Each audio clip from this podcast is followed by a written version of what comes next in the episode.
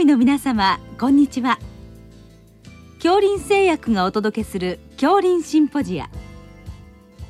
毎週この時間は医学のコントラバシーとして一つの疾患に対し専門の先生方からいろいろな視点でご意見をお伺いしております。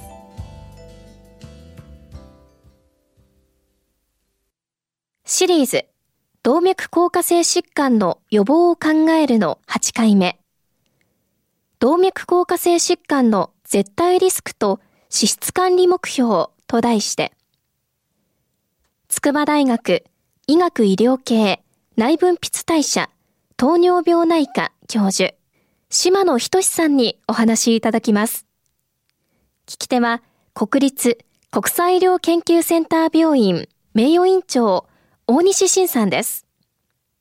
島野先生あの本日はあの動脈硬化性疾患の予防を考えるという、まあ、全体のシリーズの一つのテーマとしまして動脈硬化性疾患の絶対リスクと脂質管理目標というテーマでお話を伺いたいと思いますのでよろしくお願いいたします。よろしくお願いします。まず最初に、まあ、ガイドラインに沿って少しご質問していきたいんですけども、まあ、日本人の動脈硬化性疾患の発症死亡を予測する評価法に関してはいろいろ変遷があったんですよね欧米と比べて、はい、そのあたりを少し教えていただけますか？はいまあ、あの比較的欧米に比べるとあの日本人は動脈硬化が、まあ、あの頻度的には少ない中にあって欧米ではもうがんと並んであの最大の死因ですので皆さん関心が高いんですけども、あの動脈硬化会としてはそこの管理をなんとか日本人でもきちんとやっていこうという中に、まあ、基本的にエビデンスといいますか数字を出さなきゃいけないんですがその絶対リスクに比べてやっぱりまずは相対リスクという中でずっと展開してました。相対リスクって言いますとやっぱり例えば、えー、脂質が高くないとか糖尿病がない人とある人を比べるとあなたはあるから、ない人に比べて何倍リスクが高いですよという説明になると思います。まあ、あの、それで真剣になっていただければいいんですが、やっぱりなかなかそこでピンとこないという中にあっては、うん、あの、絶対リスクで、まあ、あなたは10年後に何パーセントぐらい動脈硬化、心筋梗塞を起こす可能性があるといった方が、やっぱりピンとくるんではないかという中で、まあ、でもそれを示すためには日本のデータが必要だったんですが、それが、あの、今先生から言っていただいたように、歴史的にだんだん蓄積されてきて、あのコホートなどを介してですね、あのそういった数字を出せるようになってきて学会の方のガイドラインも絶対リスクになってきたというところがあります。その絶対リスクっていう あの定義はどのように考えたらよろしいんでしょうか？はいあのまああの大雑把に言ってでも大体あの10年経った時に何パーセントその疾患が発症するかというその目安というところで発症確率とか確率ですね。はい、そうですね。まああの最終的にはその死亡生存ということになると思うんですが、まあ、まずやっぱり病気を発症するかしないかというところで、えー、そういう意味では少し前のガイドラインで絶対リスクを扱うようになった時には基本的にいわゆる虚血性心疾患ですね、うん、そこの発症リスクだったんですが今はそれがあの最近のでは少し広げてアテローム性の脳梗塞もあのその発症に加えて動脈硬化性疾患の発症ということで数字を出しております。その絶対リスクの設定に関しては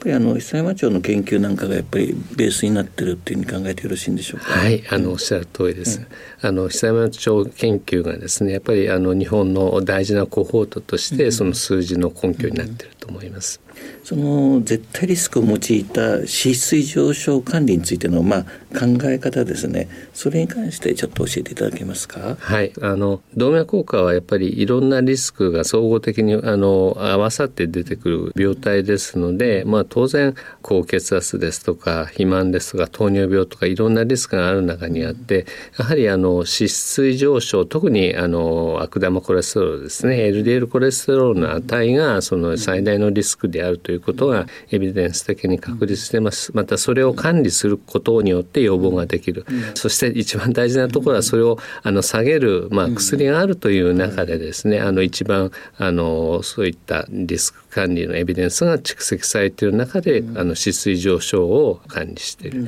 いろんな学会が、まあ、もちろん例えば血圧ですと高血圧学会ですとか、糖尿病ですと糖尿病学会が管理している中で動脈硬化学会は、まあ、あの全体の統括総合的なあのリスク管理をやってますけど、まあ、中んずくこの脂水上昇に関する管理目標みたいなものをあの示してきたという経緯ます。それで次にその動脈硬化性疾患リスクに応じたカテゴリー分類なんかもいろいろなされてるわけですね。はい、その辺を少し教えていただけますか？はい、あの今申しましたように他のリスクもいろいろありますので、はいでね、あの絶対的にあのこの数字であれば OK、うん、この数字であればどうだというふうにはそのお一人一人のリスクに応じてというところですので、うん、まああの大きく分けて一つはあの、まあ、今まで起こしてはいない一次予防の方とそれからすでに虚血性心疾患など、まあ、あの狭心症あるいは進化系あの PCA をやったとかいったようなあの中で二次的に予防しなきゃいけない二次予防というところがまず一つ大きく分けて、まあ一次予防に関してはさらにいろんなリスクがあるかないかによってあのその管理目標を変えています。その辺がまあ非常に複雑なので、はい。えー、先生方もまああるいは患者さんにも理解していただかなきゃいけないんですけども、はい。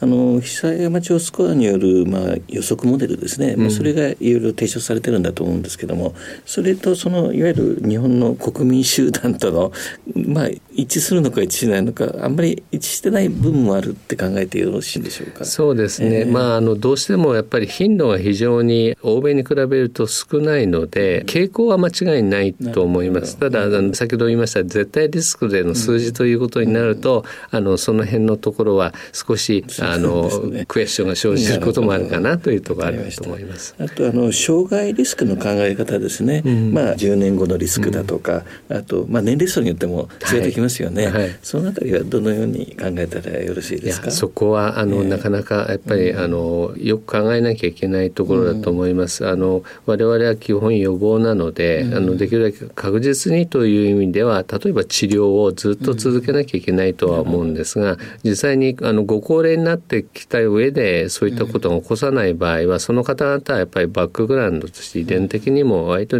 えー、その辺は守られている方というような意味合いにおいてはですね、あの、えー、障害リスクをちゃんと考えた場合にどの程度治療を管理していくかってある程度やっぱり年齢が上がってくれば少しその辺は緩めでもいいんじゃないかと、そこはあの医療コストとの相談にもなってきますから、あのおっしゃる通りだと思います。そうしましたらその現場でその脂質水上昇の管理目標値ですね、うん、まあこれもいろいろ提唱されていると思いますけどもざっくりとした考え方を教えていただけますか？はい、一次予防二次予防でだいぶ違うと思いますけど。はい、まずあの一次予防、二次予防。で特にあの二次予防に関しては糖尿病ですとかあのあるいはこれはあの我々学会強く宣伝といいますか、あの言っとかなきゃいけないところなんですが、いわゆる家族性高コレステロール血症ですね。あの LDL 状態がないために血中に悪玉の LDL コレステロールが溜まってしまう病気がこれは実はあの遺伝子頻度が300分の1ぐらいじゃないかと言われてて非常に多いんです。ですから心筋梗塞を起こした患者さんのあのチェックをすれば多分10%ぐらいは少なくともいるんじゃないかと。そういう人たちはまあやっぱり2度目3度目といいますか非常にハイリスクなのであの先ほどの糖尿病も非常にあの重要なリスクなんですが、えー、家族性高コレステロール血症の患者さんなどに関してはあの特にこう特段のあの皆さんも意識していただいて診断をしていただきたいと。あの欧米特に北欧関係ではもうあのほとんど国を挙げてあの、国民全員ほとんどその FH を拾い出してるんですけどちょっと日本は診断率が非常に低いと、これはあの循環器の先生方も含めてですね、もうちょっとこうちゃんと周知していかなきゃいけないというふうに思っているところです。まあ、一時用語だとまずいきなりまあ薬っていうよりは、まあ、3か月か6か月ぐらいやはり生活習慣を改善させた上で薬物療法を検討するとあと一方で LDL がもともとかなり高い人もいらっしゃいますよね。例えば180以上とか、はい、そういった方は例えば最初から生活習慣の改善と薬物療法を併用して開始するっていう考え方でもよろしいんでしょうか？はいあのおっしゃる通りだと思います。えーうん、ただまあハイリスクの方に関してはもう比較的早いから薬物療法ということになりますし、うん、先ほどのそのリスクの分類によってというところになると思います。うんまあ、それでは最後にその、まあ、最新の研究の状況だとか将来のまあ課題みたいについて先生のお考えを教えてください。はい、あの動脈硬化学会の研究っていうのはやっぱり動脈硬化のどうして血管が詰まるかというところに今までずっとフォーカスされてきたんですが、まあ、あの結果的に詰まって心臓がやられる腎臓がやられるといろんな臓器がやられてきますんでこれからは少しその臓器がどう傷んでくるかそしてどうやって臓器を守るかという目線でそうしますと血液中の脂質だけじゃなくてその臓器の中での脂質がどうかと、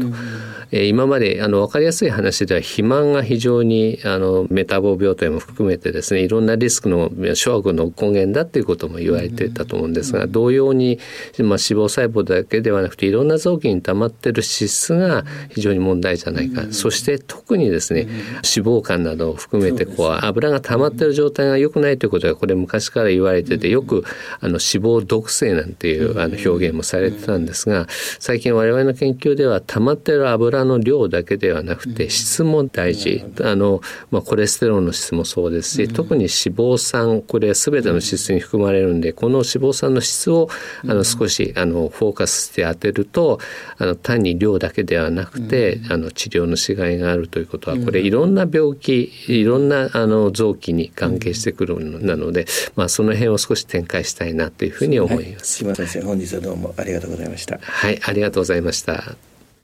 シリーズ動脈硬化性疾患の予防を考えるの8回目動脈硬化性疾患の絶対リスクと脂質管理目標と題して筑波大学医学医療系内分泌代謝糖尿病内科教授島野仁さんにお話いただきました。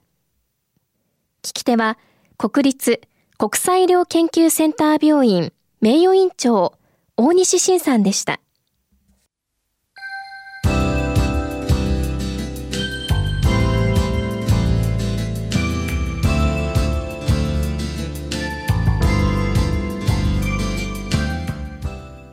それでは恐林製薬がお送りしました恐林シンポジア来週をどうぞお楽しみに